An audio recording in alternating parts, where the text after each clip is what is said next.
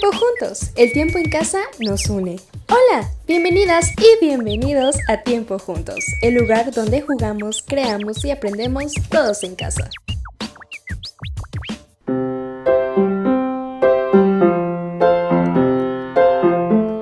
¿Cómo informar y proteger a tu hijo frente a los virus? Estas recomendaciones están dirigidas a cuidadores de niñas y niños en edad temprana, en donde la idea es más abstracta y requiere una adaptación sencilla.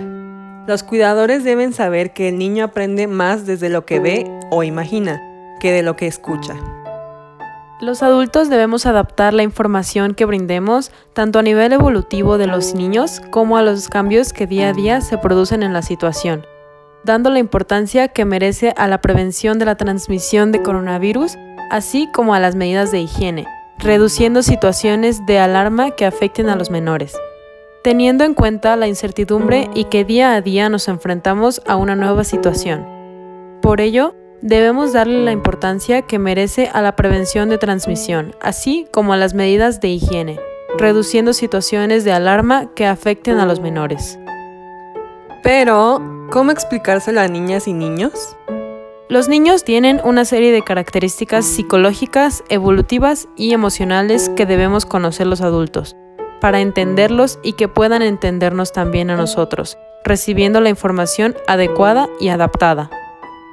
Por ello, se deben tomar en cuenta tres aspectos importantes. Escuchen bien, solamente tres muy importantes que son informar, explicar y proteger. Recomendaciones al informar. Antes que nada, acudir a fuentes oficiales y buscar información revisada por expertos. Ministerio de Sanidad, colegios profesionales sanitarios, organismos oficiales, OMS, etc. Preguntarle qué información sabe, posibles dudas o temores relacionados con el virus, así como información errónea que han escuchado o malinterpretado. Aclararle todas las dudas que pueda tener de manera sencilla y transmitiendo calma y seguridad. ¿Qué explicarles sobre el coronavirus?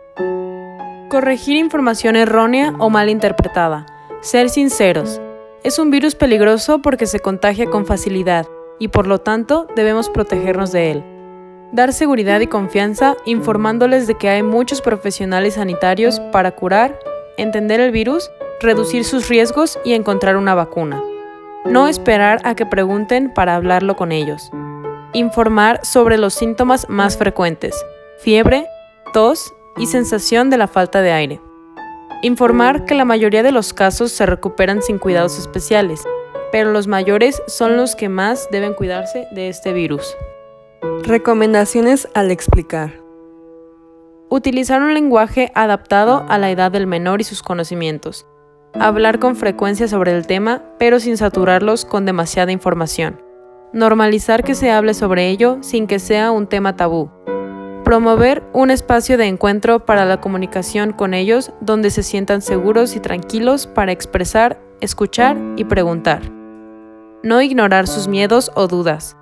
Entender que si no se lo explicamos bien, recurren a argumentos fantasiosos para compensar la falta de información.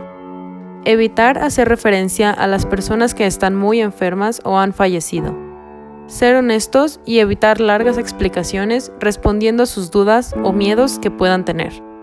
Transmitir que pueden expresar sus dudas y confiar en nosotros. Si no tenemos todas las respuestas, ser sinceros. Quizás podamos buscar respuestas juntos. Usar dibujos o representaciones gráficas sencillas para explicar cómo se produce el contagio. Por ejemplo, que nació en China, que le gusta mucho viajar y que de momento Italia y España son dos países que le gustan mucho. Recomendaciones para protegerlos. Es un buen momento para transmitirles medidas de higiene para toda la vida. Siga las recomendaciones y medidas de prevención que determinen las autoridades sanitarias. Confiemos en ellos, porque saben lo que tienen que hacer ya que cuentan con los conocimientos y medios necesarios.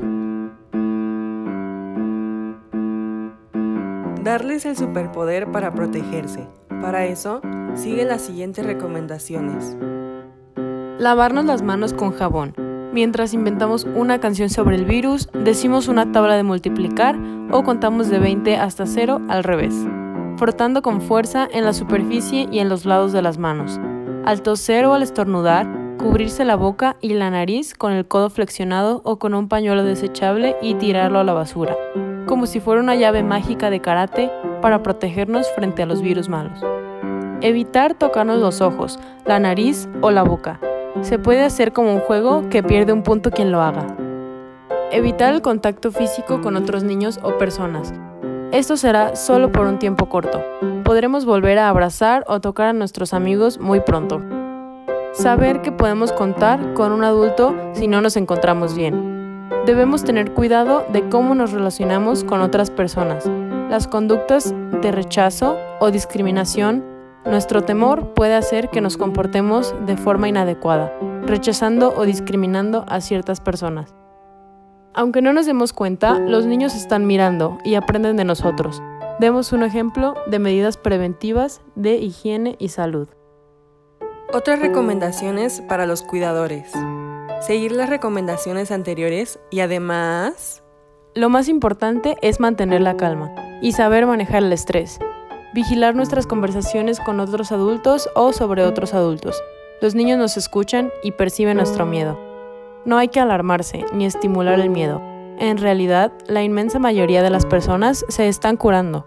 Proteger a los más pequeños de toda la información nociva que puede ocasionarles malestar y preocupación. Todavía no están en edad de interpretarla correctamente. Evitar que naveguen solos por Internet buscando información no adecuada sobre el COVID-19. No está de más recordar que el exceso de ruido que circula por las redes sociales suele ser superficial o erróneo. Dar seguridad sobre el estado de salud de los adultos de su entorno, como por ejemplo los abuelos. Informarles que saben protegerse y cuidarse. Si suelen ver a otros familiares con frecuencia y debido al virus han disminuido las visitas, promover contactos virtuales. Recomendaciones si no van a ir al colegio. Se desconoce el tiempo que los menores estarán sin acudir al centro educativo, actividades extraescolares u otras actividades y demás. Por ello, es importante planificarse con tiempo e informarles sobre ello. Mantener los horarios y hábitos familiares, evitando que esta situación altere el orden, estructura y seguridad que dan las rutinas. Procurar tiempo para el juego libre, deporte, movimiento corporal e incluso tiempo para el aburrimiento. Procurar un hábito de horarios, tareas y responsabilidad en base a su edad intentando dedicar un tiempo diario a la lectura, tareas o estimulación intelectual. Diferenciar entre los horarios y rutinas de un día entre semana del fin de semana.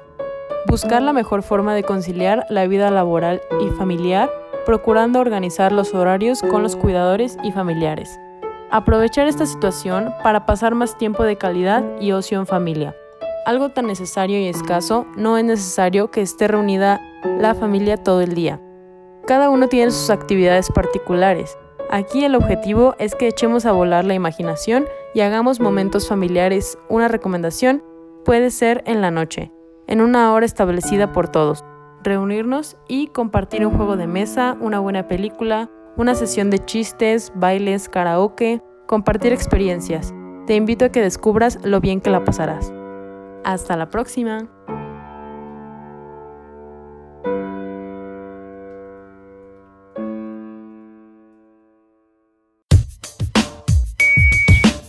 Esta es una producción de Bleg Comunidad para Todos, Deep Zapopan, Radio Cocone, Ludotecas de Deep Zapopan y Centro Cocone San Juan de Ocotán.